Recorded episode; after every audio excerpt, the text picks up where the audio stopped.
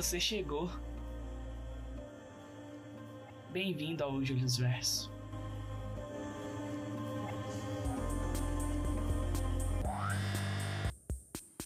Olá pessoas, eu sou Julius Vieira e esse é o Julius Verso. Bora bater um papo? E hoje, o portal do Julius Verso se abre num ambiente muito tenso e perigoso. Então, ajusta aí o volume que hoje a gente vai falar do livro Cidade de Deus.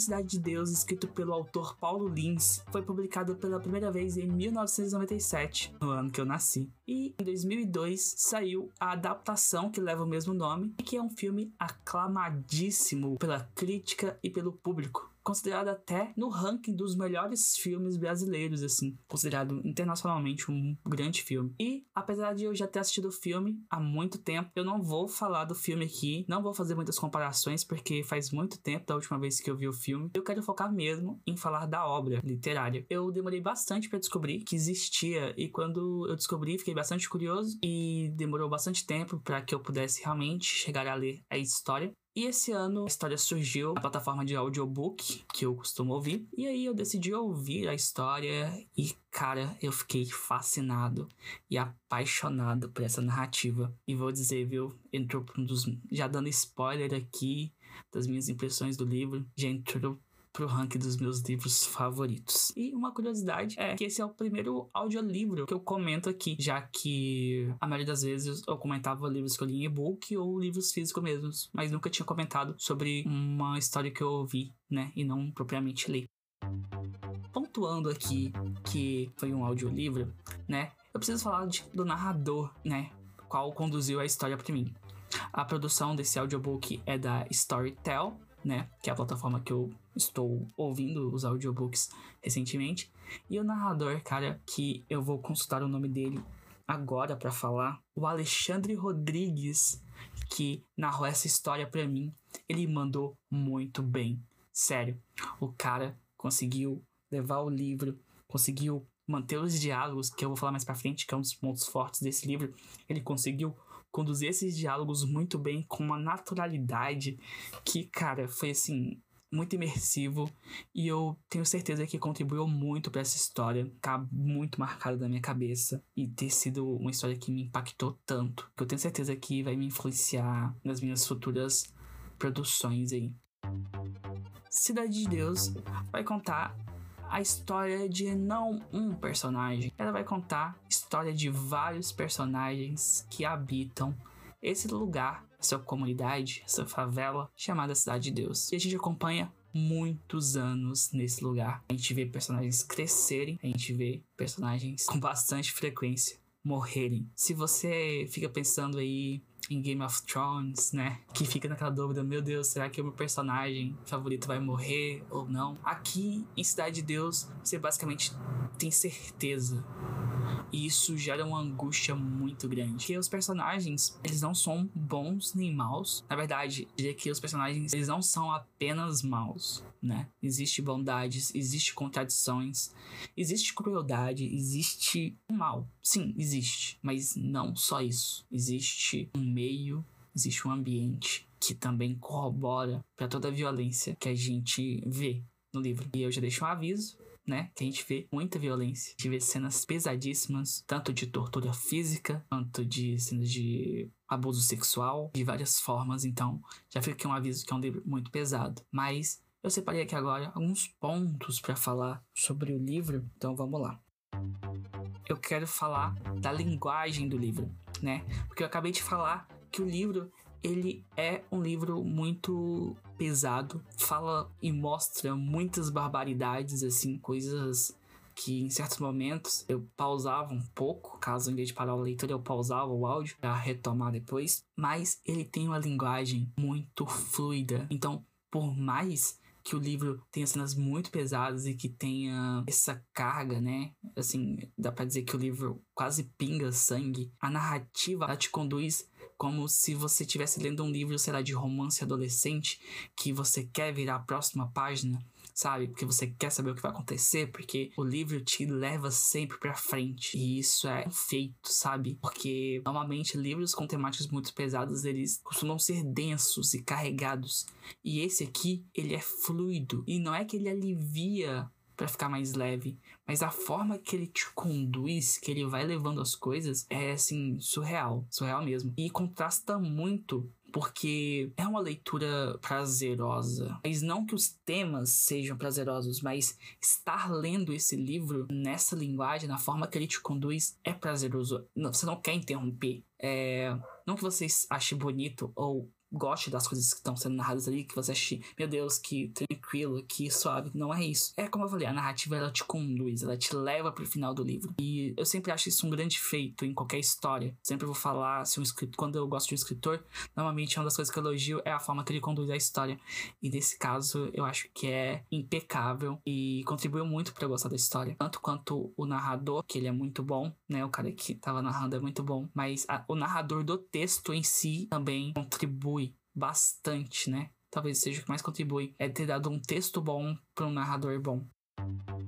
Outra coisa que faz parte dessa forma que o livro se comunica é as gírias, né? O livro ele cria uma linguagem para as pessoas, um dialeto, por assim dizer, para as pessoas da comunidade de Cidade de Deus e dos personagens que habitam, né, essa história. Lógico que alguns têm diferentes bordões e jargões, porque se ele é, um é policial, ele tem uma linguagem um pouco diferente, se ele é meio playboy, ele tem outra, mas de uma forma geral, o livro ele trabalha muito com gírias e é quase eu senti que a forma com que ele trata a gíria, que ele constrói a linguagem desses personagens, é como se você estivesse lendo um livro de fantasia e nesse livro de fantasia o autor vai apresentando conceitos daquele mundo que são palavras que, vamos dizer que no mundo real a gente não usa, mas naquele mundo é uma palavra corriqueira. É, é, é, tipo você falar assim, ah, sei lá, vou puxar aqui pra animes, por exemplo, né? Ah, existe uma energia. No Naruto, essa energia é o chakra. No Dragon Ball, essa energia é o ki. E em vários outros animes, vai tendo nomes para nomear essa energia. Então eu sentia que as gírias que eram utilizadas dentro desse livro, elas funcionavam como se fosse isso, sabe? É tipo, você de fora, que não tá acostumado a usar essas gírias, talvez, vê essa gíria não como uma, uma variação, mas como uma palavra própria para designar algo, sabe? E, e é muito coerente a forma com que eles usam. Teve, tinha expressões mais corriqueiras, assim, que apareciam mais vezes. É, você via mais na boca dos personagens, mas havia expressões que eu acho que eu teve uma impressão, uma expressão que eu não vou me lembrar exatamente qual, mas assim, que não é, tipo, nada muito marcante, mas eu sei que ela aparece umas duas vezes no livro, ditas por pessoas diferentes. E quando eu ouvi a segunda vez e fiquei, caraca, ele já tinha usado isso. Então, assim, tem uma consistência no dialeto desses personagens, nessa linguagem, que é muito fascinante, dá pra ver um esmero na hora de construir. E, e, isso, assim, me cativou muito, porque, principalmente no áudio, né? Porque você tá vendo alguém falando isso e saindo da boca de uma pessoa, você não tá só lendo. E acho que isso fez com que eu notasse mais isso e que achasse muito bom. Foi feito de um jeito surreal de bom. Eu queria muito ter assistido o filme para poder comentar isso com mais propriedade, é, mas eu não tive tempo de rever o filme, já que faz muito tempo que eu vi, para comparar esse aspecto. Mas o livro, ele tem muitos personagens, muitos personagens mesmo. Eu sei que muita gente vai lembrar do filme Cidade de Deus pelaquela cena, né? Ah, Dadinho é o caralho, meu nome agora é Zé Pequeno. E assim, o Zé Pequeno, ele deve demorar pelo menos uns 40% do livro para aparecer. A gente conhece ele dadinho, a gente conhece ele criança antes dele virar essa persona do crime. A gente vê um pouco dele criança, mas em certa parte do livro ele some completamente e o livro vai abordar muitos outros personagens. Assim, são muitos personagens, tem personagens que são mais recorrentes, tem personagens que aparecem, eles não são parte da história principal, da grande história, do livro, que se concentra na guerra dos crimes, na, na, no, na crescente que o crime tem dentro da cidade de Deus. Sabe? Que essa é a principal narrativa. Mas existem pequenas histórias que são inseridas ao longo do texto que parecem quase contos dentro desse livro que não tem conexão com o resto, assim, que não tá entrelaçado, mas que ajuda a compor a realidade daquele lugar. E são histórias muito pesadas também, muito densas, mas muito interessantes de acompanhar. É quase como se, enquanto tivesse aquela coisa principal ali, a câmera desviasse um pouquinho e filmasse a janela de uma casa que tá do lado, assim, da cena principal e depois voltasse. Tem várias dessas micro histórias dentro do, do livro que não se conectam com esse todo. Algumas outras se conectam futuramente, isso também é bem interessante, mas de qualquer forma, são muitos personagens. Eu não vou citar nome de personagem aqui, fora o Zé Pequeno, que acaba sendo o personagem que ganha mais protagonismo, por assim dizer, mas muito personagem. E todos eles têm arcos interessantes, têm histórias interessantes. E uma coisa muito legal é que todos os personagens são chamados por apelidos, né? Tem o cabelo calmo, tem o, o magrelo, não sei, tem muitos apelidos, sei lá, o escova. Esses dois últimos eu inventei. Mas ele, o Laranjinha, o, o Acerola, aí tendo vários nomes e apelidos de personagens que moram nessa região e todos eles têm codinomes, né? O livro tem tanta personagem que às vezes aparece um personagem que, eles, que ele é citado pelo apelido uma vez, nunca mais, e você não estranha, porque você já tá habituado a que é um, um local cheio, povoado. E todos esses personagens que o livro para pra narrar sobre eles são interessantes. Não tem nenhum que você fica, ai meu Deus, eu não queria estar tá vendo essa história aqui. Não, você quer, você quer conhecer. Uma coisa que o livro vai nos dando aos poucos é que todos esses personagens eles vão tendo fins trágicos e começa a se afeiçoar por alguns deles, não por eles serem legais e tal, mas porque eles são personagens tão interessantes que você quer acompanhar mais e, e, e, você fica, às vezes, querendo a redenção desses personagens. Só que nesse livro, uma coisa que a gente não vê é redenção. Todos que buscam a redenção, se eu não me engano, eu acho que todos mesmo não conseguem. A redenção não existe para esse para essas pessoas. E só resta elas se afundarem cada vez mais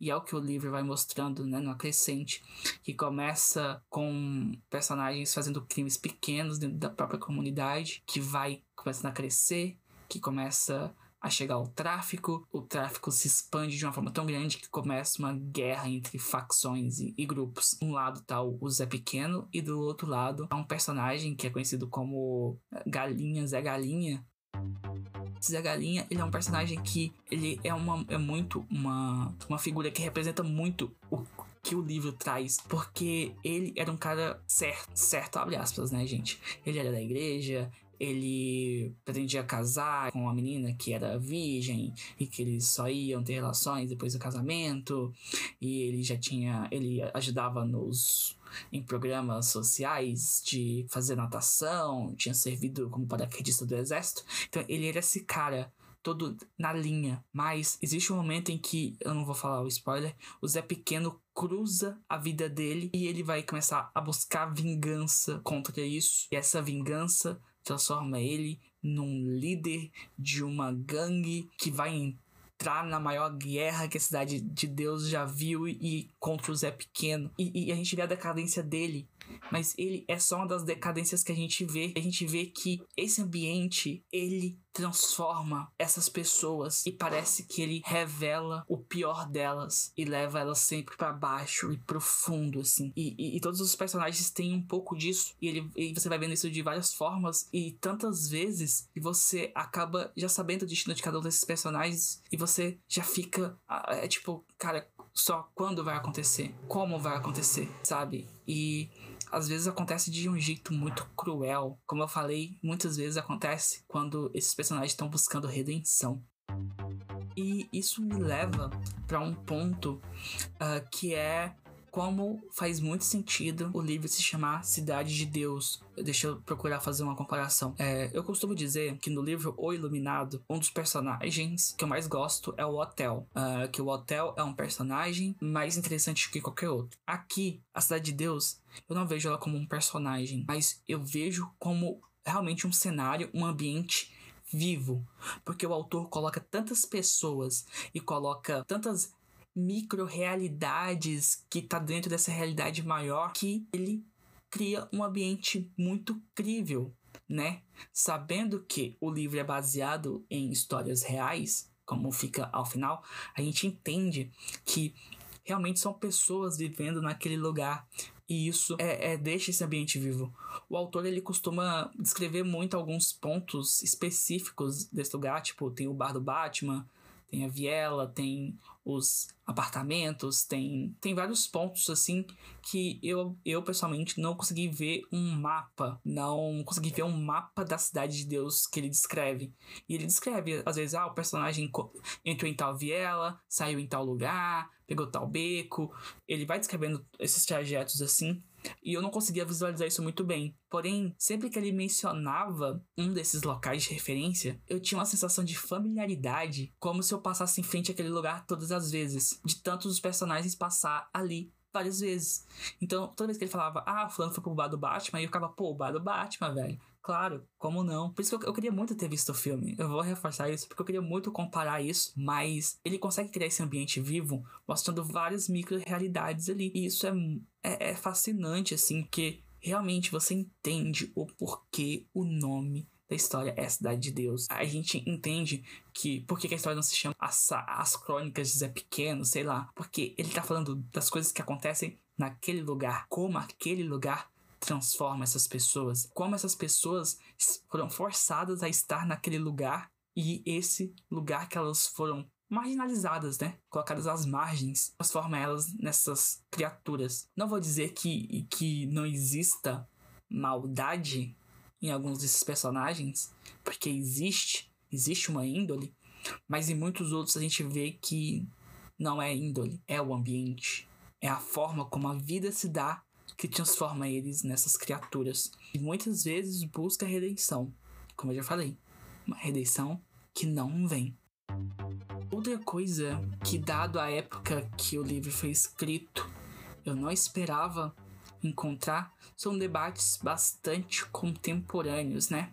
Além dessa coisa de, de pessoas marginalizadas, né? Que seria mais uma discussão de pautas uh, de classe, vamos dizer assim, né? Uma classe pobre em face a, um, a uma elite que os força a ficar nesses ambientes periféricos. Há também uma discussão muito clara sobre racismo. Há uma discussão muito clara sobre uma, uma certa xenofobia e uma migração nordestina para as grandes cidades, para o Rio e para São Paulo, como esses nordestinos são tratados e, e em que condições eles vão para esses lugares, mostra bastante sobre essa discussão. Há uma, uma forte religiosidade no livro, trazendo aí muita coisa de religiões de matriz africana que são muito importantes para o enredo da história.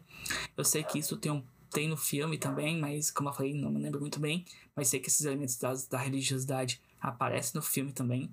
E é um elemento muito interessante de ver no livro.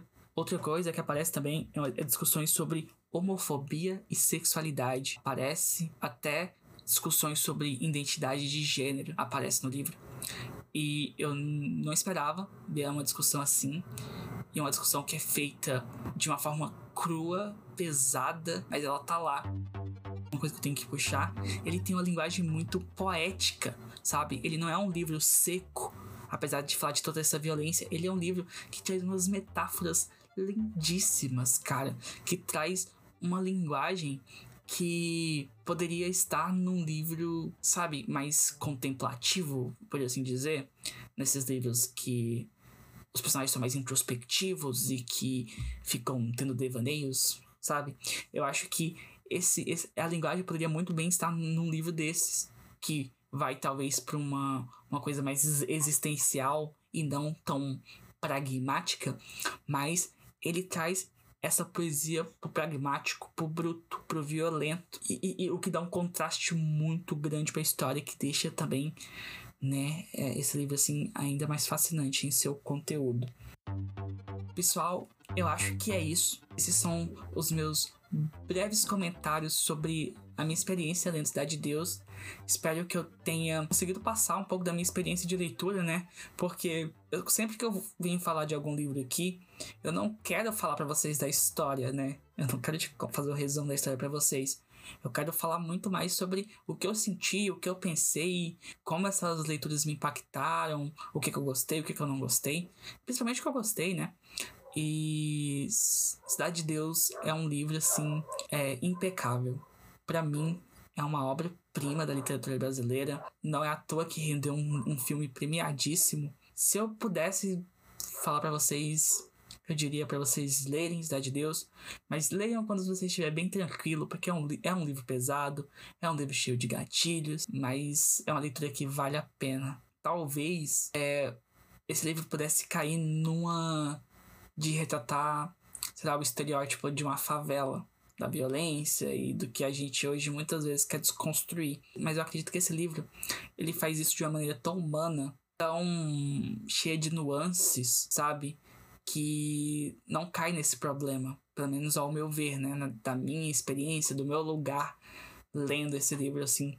Acho que ele consegue fazer isso de uma forma que nos dá perspectivas. Dá para ver que ele escolheu narrar essa história dessa violência, mas que nesse ambiente existe mais coisas do que isso.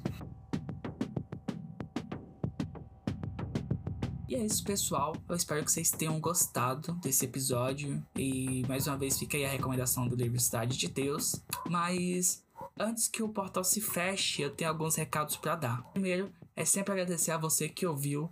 Esse podcast não existe sem você aqui para ouvir. Ele não faz sentido sem você para ouvir. Muito obrigado mesmo pela sua escuta atenta. Segundo, é pedir para vocês me seguirem nas redes sociais, que eu vou adorar bater um papo com vocês sobre esse livro, caso vocês vierem a ler, ou sobre o episódio mesmo, ou sobre episódios anteriores. Vem falar comigo que eu vou adorar mesmo saber suas impressões. Me deem feedback dos episódios, me falem o que vocês gostam, o que vocês não gostam. Uh, até na parte de edição mesmo, que poderia melhorar, o que não pode, o que vocês acham de como eu conduzo as coisas. É, é sempre um prazer conversar com vocês sobre esse projetinho que eu adoro tanto. Então me segue lá nas redes sociais. Eu estou como arroba juliusverse, com E no final, em todas as redes, TikTok, Twitter, Instagram. Você pode me achar nelas e acompanhar uh, as coisas que eu faço fora do podcast e também outras leituras que acabam não vindo para cá. E também vou pedir para vocês olharem nos links da descrição que lá vão estar, tá, além dos links para minhas redes sociais, tem também o link para você conhecer os meus livros e os meus contos, que estão disponíveis tanto no formato físico como digital. E eu vou adorar ter você como leitor e acho que você vai achar histórias muito legais por lá. Então é isso. Muito obrigado. E agora eu me despeço de vocês, porque vocês sabem como é. Eu tenho que voltar pro meu mundo.